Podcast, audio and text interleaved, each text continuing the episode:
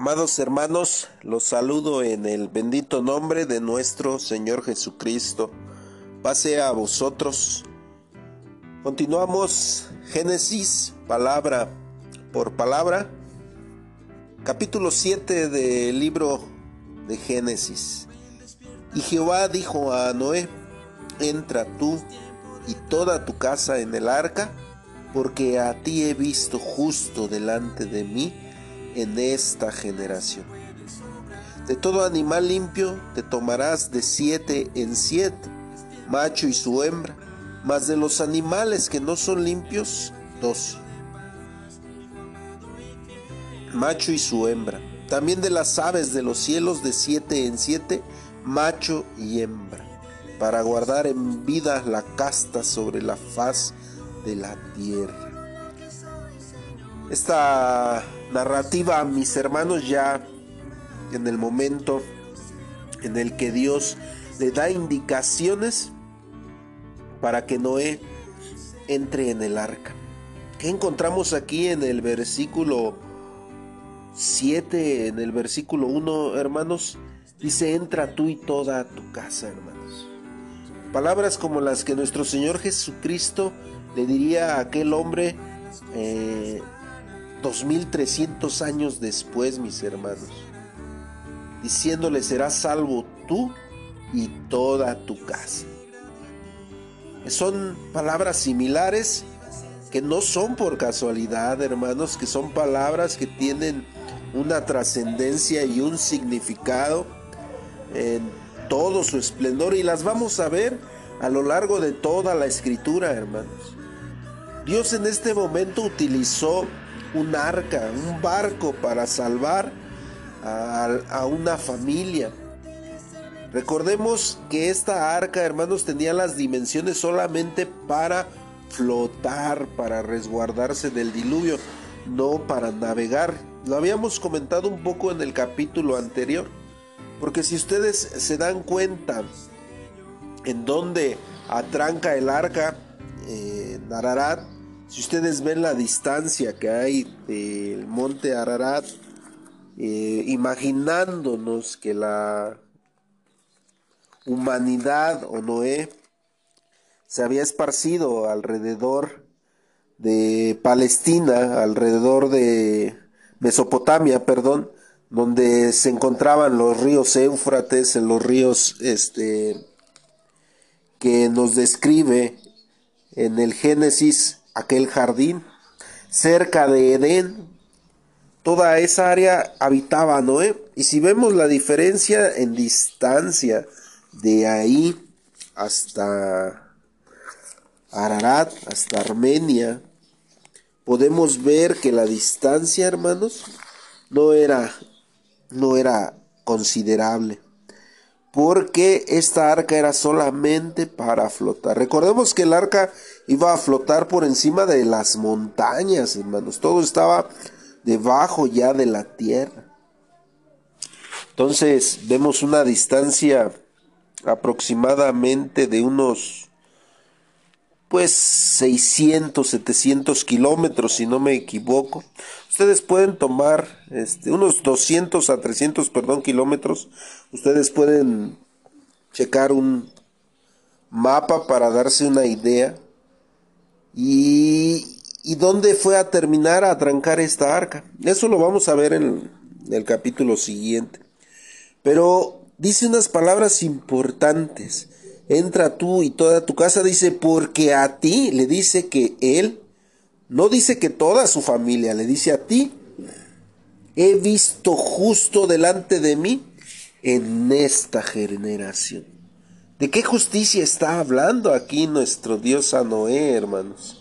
Recuerden, y esto va a ser muy importante lo que vamos a ir viendo, y ya aquí nos está dando la panorama de las leyes que existían para los antediluvianos, que ya las hemos relatado, ya estaba el no matarás, la codicia, ya estaban los diez mandamientos, inclusive ya había la ley de la alimentación de lo puro y de lo impuro, ya se distinguía lo limpio de lo, de lo impuro. ¿Quién se encargó de ello? Bueno, pues Adán. Adán puso a los animales los nombres según sus características. Este era el principio de lo limpio y de lo impuro. No viene lo limpio y lo impuro hasta, hasta cuando recibe la ley levita a Moisés. No, eso ya venía desde el principio, mis hermanos. Eso ya estaba. De hecho, esa es la ley que nosotros guardamos, la ley de la eh, alimentación que nosotros nos regimos. Luego hablaremos de leyes más adelante, hermanos, pero recuerden que aquí están las bases y los sustentos de todo. Entonces, a ti he visto justo, justo y justicia y justificarse es diferente, hermanos. Todos los hombres han querido justificarse delante de Dios, pero solamente Él nos hace justos cuando Él nos justifica a nosotros sin que nosotros nos justifiquemos a sí mismos. Nuestro Señor Jesucristo mismo lo dijo, porque si yo me justificara a mí mismo, mi gloria vendría a ser nada. Entonces, aquí el que lo está justificando, el que lo está mm, dándole el atributo de justo, es Dios. Entonces veamos la importancia, porque un hombre sirvió para que toda su casa, hermanos, alcanzara la salvación. Más adelante vamos a encontrar que en Ezequiel dice que el Padre no pagará por el, Hijo y el Hijo no pagará por el Padre, mas el alma que pecare ésta morirá. Aquí es donde debemos de entender esa justicia que Noé recibe o el, el, atributo de parte de nuestro Dios y la observa, quiere decir que la transmitió a sus hijos, porque si no sus hijos, si sus hijos hubieran pecado en este momento o antes del diluvio, sus hijos no hubieran alcanzado ni su esposa ni sus, eh, ni sus nueras. Mas sin en cambio esa justicia cuando podemos ver que abarca y trasciende y se transmite a todo nuestro alrededor. Por eso es muy importante, hermanos, si vamos a ver posteriormente en tiempos de nuestro Señor Jesucristo los requisitos para ser un buen eh, ministro, un buen obrero de la iglesia de Dios, porque dice, el que no sabe apacentar su casa, ¿cómo puede apacentar la iglesia de Dios? Es por eso que es incorrecto que haya un ministro o un pastor que no tenga en sujeción a su casa. Sí, y sí los hay, Claro que los hay, pero desafortunadamente esas iglesias no prosperan o esas iglesias van en declive porque infringen el primero de los mandamientos que Dios estipula, no los estatutos, sino que un Dios está estipulando un mandamiento bíblico. Tu justicia irradiará a todos tus congéneres, a todos tus familiares, y eso, hermanos, repercutirá para que toda la casa, para que toda la familia alcance la salvación y sea de testimonio para todos. No podía ser de otra manera. Sería incoherente que solamente Noé y sus hijos le hayan desobedecido, su esposa no haya este, estado de acuerdo con él. No. Simplemente Noé, haciendo lo justo, transmitió hermanos, y alcanzaron hasta ese momento todos su salvación. Y le da una encomienda, dice, de todo animal limpio, te tomarás de siete en siete, de los animales limpios. ¿Cuáles eran los animales limpios en ese momento, hermanos? Aquí no tenemos la diferencia que nos da en Levítico de la ley de la alimentación, Levítico 23. Aquí estamos a la limpieza y a la impureza de acuerdo a los nombres que Adán le da a los animales. Es decir, el cerdo no podía entrar dentro de los limpios porque su nombre en hebreo Yasir, su característica o su definición era que era sucio. Entonces ese debería de estar dentro de los animales impuros.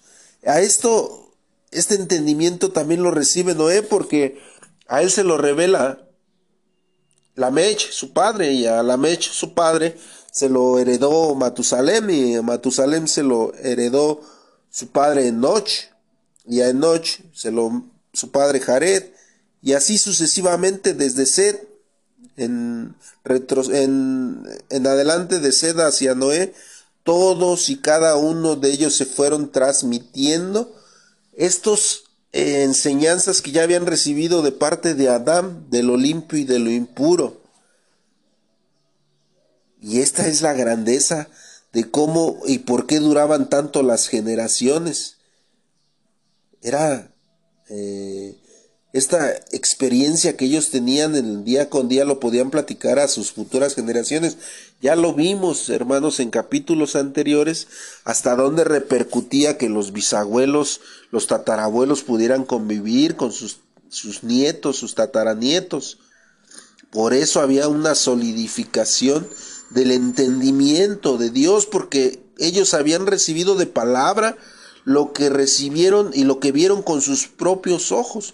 Por ejemplo, Adán 900, más de 900 años, alcanzó a ver más generaciones hasta sus tataranietos para poderles contar lo que sucedió en el huerto del Edén. Pero esto ya lo vimos, hermanos, esto ya lo solamente lo estoy recapitulando, pero está aquí en los capítulos que ya hemos subido, ya hemos analizado esta parte. Entonces, bajo este orden se para lo que le dice nuestro Dios, de todo animal limpio te tomarás más de siete en siete más eh, macho y su hembra, es decir, en parejas, de siete en siete macho y su hembra, más de los animales que no son limpios, dos macho y su hembra. También de las aves de los cielos, de siete en siete macho y hembra, para guardar en vida la casta sobre la faz de la tierra. Lógicamente de los animales marítimos pues no tendría por qué guardar ya que ellos tendrían que sobrevivir en este eh, mundo sumergido en agua, ¿no? Porque las aguas iban a rebasar hasta aún el último cerro. Pero los animales acuáticos sobrevivirían las especies que debían de servir. Asimismo, de algunos animales anfibios, algunos animales, perdón, este, como los cocodrilos, como ese tipo de animales que pueden subsistir también en ciertas circunstancias. Pero de las aves, porque no tenían dónde descansar, hermanos, porque toda la tierra, aquí nos comprueba con ello que toda la tierra iba a ser anegada, no iba a haber ninguna parte del mundo que no fuera anegada en agua, porque muchos creen que solamente en ese lugar se iba a inundar, pero no, hermanos, toda la tierra se cubrió de aguas, porque se iba a restablecer todo lo que Dios había creado en un principio para tratar de mejorarlo después de exterminar pues a toda la humanidad nuevamente, porque ese era el propósito, hacer una generación nueva que reconociera al Dios como creador de todas las cosas. Posteriormente este verso nos dice algo muy importante. Al final, el verso 3. Para guardar en vida la casta sobre la faz de la tierra, hermanos. Y aquí vamos a entrar también a una parte importante que es el grano. Es decir, el, todo la semilla que da fruto. Porque también Noé, hermanos, debemos de entender que tuvo que llevar semilla tuvo que llevar algún tipo de hortaliza para la manutención al menos de los animales. Y esto, hermanos, quisiera eh, que analizáramos hoy en día, en nuestro tiempo hay un plan del ser humano eh, de hacer resguardar toda la semilla, guardando cada tipo de semilla que haya en diferentes partes del mundo para cualquier ataque nuclear o a cualquier acontecimiento como este del diluvio.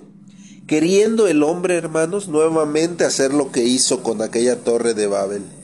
Quererse predisponer a lo que Dios va a hacer.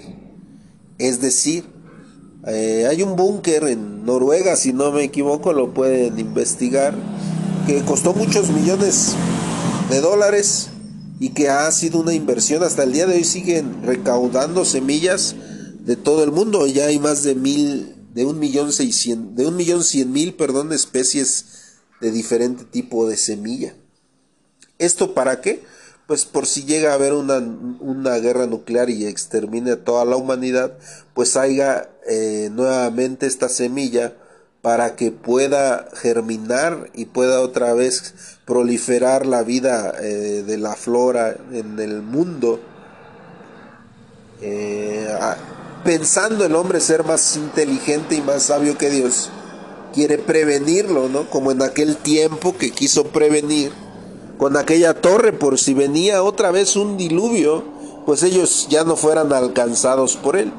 Lo cual pues nuestro Dios, ustedes conocen la historia y la vamos a ver más adelante, pues los confunde para que no concluyan con este plan perverso, ¿no?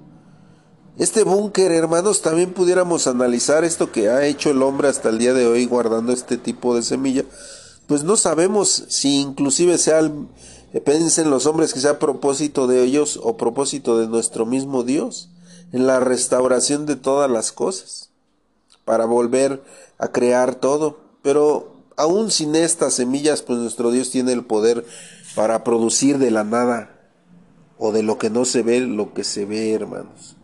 Pero el hombre tiene esta siempre este pensamiento muy limitado, diciendo, cumpliéndose lo que dice Pablo a los romanos, diciendo ser, ser sabios se hicieron fatuos. Es decir, piensan en crear o resguardar semilla para proliferar la flora. Si la humanidad se extermina, hermanos, ¿quién le dará o quién podrá hacer la labor de labrar la tierra o de o de sembrarla y darle el mantenimiento para que se dé. ¿Hasta dónde llega el torpe pensamiento del hombre? ¿no? sabiendo que en un principio este, este, este proceso Dios lo hacía a través de un vapor que subía de la tierra, porque no era como a hoy, que el agua se evaporaba, llegaba al cielo, se condensaba y caía en gotas de lluvia para humedecer la tierra, para que pudiera enraizar la semilla y pudiera empezar a dar su fruto. Por eso en un principio que dice la escritura, porque no había hombre para que labrase la tierra, subía un vapor. Pero después de que hubo el hombre, hubo otra manera que fue la que hoy conocemos para sembrar y cosechar. Pero el hombre, hermanos, todo esto no lo entiende a pesar de que Dios lo ha escrito. Y vemos cómo Dios nos enseña en una grande manera, ¿no? Cómo a pesar de todas estas eh, avances científicos, este avance de, conocimiento, cómo el hombre sigue siendo un bocado eh, para nuestro Dios, hermanos insignificante el pensamiento del hombre y se cumple lo que el profeta decía, porque tus pensamientos no son como mis pensamientos, así como el cielo es más alto que la tierra, así son mis pensamientos, dice nuestro Dios, más grandes que tus pensamientos. Entonces, eh, todo esto lo tenemos que ir contemplando y analizando, hermanos, porque esto pues tiene que ver también con el fin de todas las cosas. Entonces el hombre quiere resguardarse. Verso 4 dice, porque pasados aún siete días, yo haré llover sobre la tierra cuarenta días y cuarenta noches y raeré toda sustancia que hice sobre la faz de la tierra. Toda sustancia todo iba a desarraigar. Recordemos que la tierra había sido maldecida cuando Adán y Eva comen del árbol de la ciencia del bien y del mal. Dios maldice la tierra y aquí nuestro Dios lo que quiere es toda sustancia, aún la partícula más pequeña, Dios la quiso exterminar a manera de que el hombre pudiera iniciar a otra vez como un huerto del Edén. Con todo perfecto, hermanos. Con que no hubiera nada que influyera para que el hombre nuevamente se equivocara.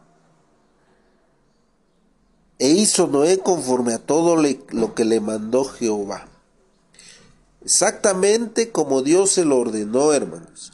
Tanto las medidas del arca, tanto lo que tenía que resguardar. Él no dijo, yo voy a meter nueve parejas porque también tengo que comer. ¿Y qué tal si no me alcanza? O no dijo, no voy a meter tres de impuros porque no va a alcanzar con dos parejas.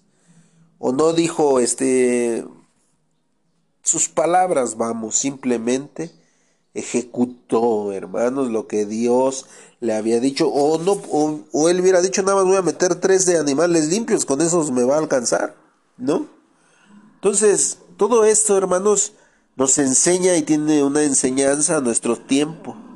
Posteriormente, años después, vemos a los reyes cómo Dios les ordenaba que destruyeran todo, que ejecutaran como Él les había dicho a la orden, y ellos no cumplían, dejaban lo más bueno de los ganados, porque a sus ojos de ellos era mejor mantenerlo para usarlo a sus beneficios, cuando no entendían que de Dios emana todo. Nuestro Señor Jesucristo les decía a todos aquellos que querían seguirle, cuando vengáis a mí no traigas ni alforja, ni, ni, ni ropa, no, no te prevengas ni nada de ello. Tú vente. ¿Por qué? Porque de él emanaba, hermanos. Él era el hijo del Padre, él era el hijo del rey, y orando y con fe sabía que iba a emanar la bendición. La prueba estaba cuando alimentaba a aquellos miles de hombres solamente con cinco panes. Entonces, podemos entender que de Dios todo emana siempre y cuando ejecutemos conforme a los lineamientos sin brincarnos ninguno de ellos. Siendo Noé de 600 años el diluvio de las aguas fueron sobre la tierra. Y aquí algo bien importante, muchos dicen que Noé predicó 120 años, no es cierto hermanos, era el año 500 cuando nacieron sus hijos y aquí nos habla del año 600 ya cuando viene el diluvio. Tan solo en este lapso solamente han pasado 100 años. Y debemos de entender también que sus hijos tuvieron que haber crecido antes de, de que tuvieran a sus esposas porque no fue luego luego.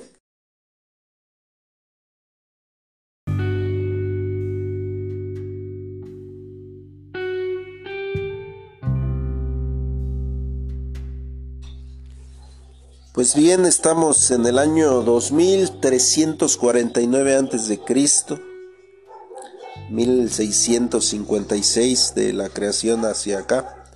Tenemos esas dos cronologías. Cuando nos habla el verso 6 y dice, siendo Noé de 600 años el diluvio de las aguas fue sobre la tierra. De la creación hacia ese momento era el año 1656 de nuestro Señor Jesucristo hacia ese día era el año 2349. Para aquellos que les pueda gustar la cronología y el análisis de las profecías, pues estos años les van a servir, hermanos. Se me ha olvidado en los otros capítulos este darles los, los años de pero pues ya con esto pueden irlo sacando es muy las primeras 10 generaciones es más sencillo poder ir sacando la cronología el verso 7, y vino Noé y sus hijos y su mujer y las mujeres de sus hijos con él al arca por las aguas del diluvio. Y esto lo vuelvo a puntualizar, es necesario que comparemos esta historia con aquella historia que el maestro nos relataba acerca de aquel varón donde él le decía serás salvo tú y toda tu casa. Asimismo Noé fue salvo él y toda su casa por la justicia de Noé, así como lo marcó el verso 2, eh, si no me equivoco, o el verso 1, en donde nos menciona que por esa justicia de Noé, hermanos. Y se cumple la promesa de nuestro Dios.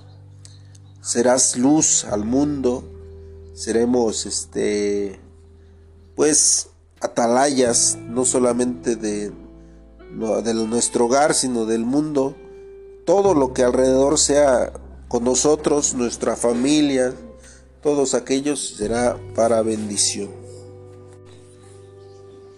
Haciendo pues también un poco de comparativo, e incluso los proverbios, cuando menciona aquellas tres cosas que son ocultas, eh, menciona el rastro de la nave en la mar.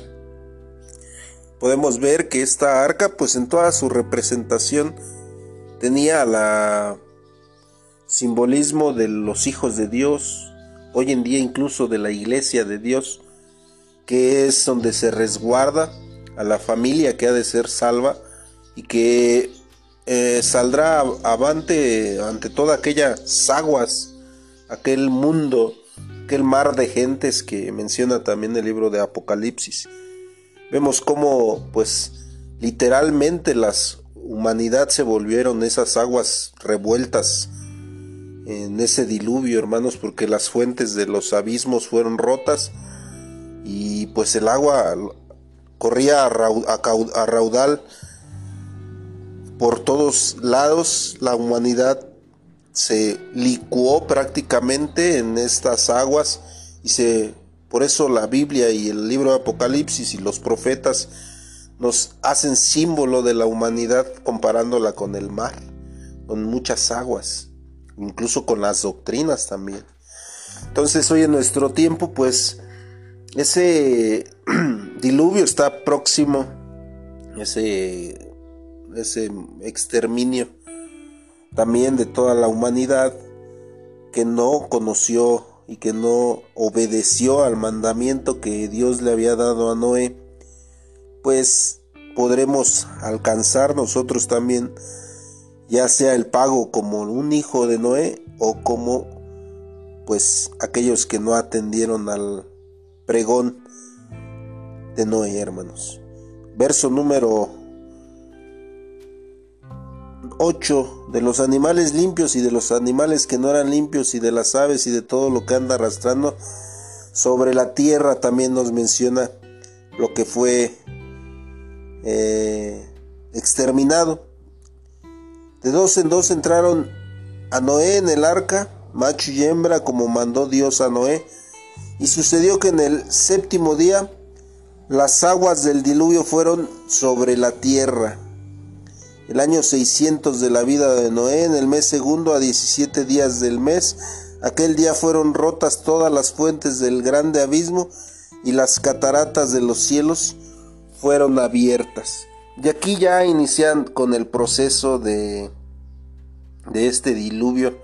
Nos va relatando el tiempo que estuvieron las aguas, cuánto tardaron en llegar hasta encima del último monte más alto.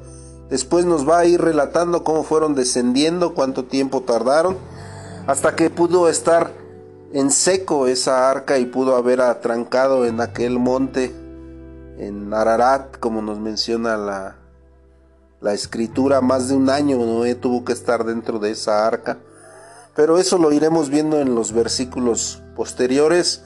Esta enseñanza es grande, hermanos, y si empezamos a comparar para nuestra enseñanza, podemos entender por qué nuestro Dios actúa con esa sabiduría para que nosotros seamos, entendamos que si hacemos bien, tendremos salvación como esta familia de Noé.